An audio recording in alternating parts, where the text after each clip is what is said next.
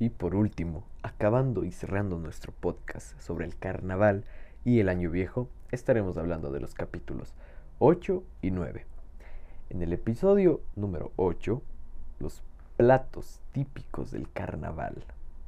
El carnaval, los platos más comunes y necesarios para el carnaval son el hornado, que es el puerco sazonado y puesto al horno. Muy, muy, muy recomendable para estas fiestas.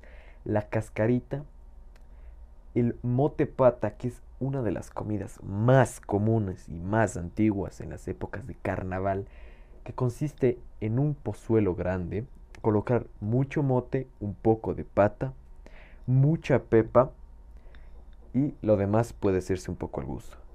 Esta comida es excelente para días de frío, calor, después del carnaval, antes del carnaval, desayuno, merienda y almuerzo. Además, tenemos toda la variedad de dulces que pueden hacer hasta nuestras abuelitas o podemos comprar, como por ejemplo el dulce de higos, el dulce de leche, el dulce de coco y lo más importante, un pan hecho en casa, porque como un dulce hecho en casa viene el pan hecho en casa.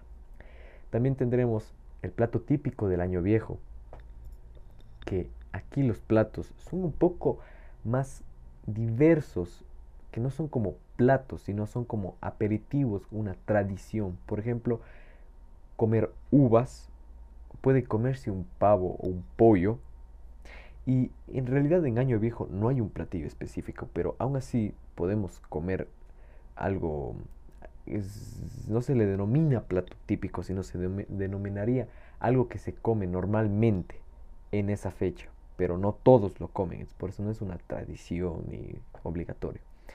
En el episodio número 9 vamos a hablar las ventajas de estas fiestas. Y las ventajas de estas fiestas son que forman lazos entre la familia y son una forma productiva para utilizar nuestro tiempo porque a quien no le gusta estar celebrando entre risas y diversión una festividad con la familia y la comida que más nos gusta.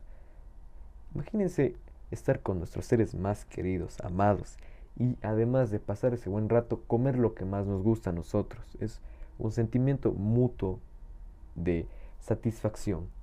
Y con esto cerraríamos nuestro podcast. Muchas gracias por escucharnos.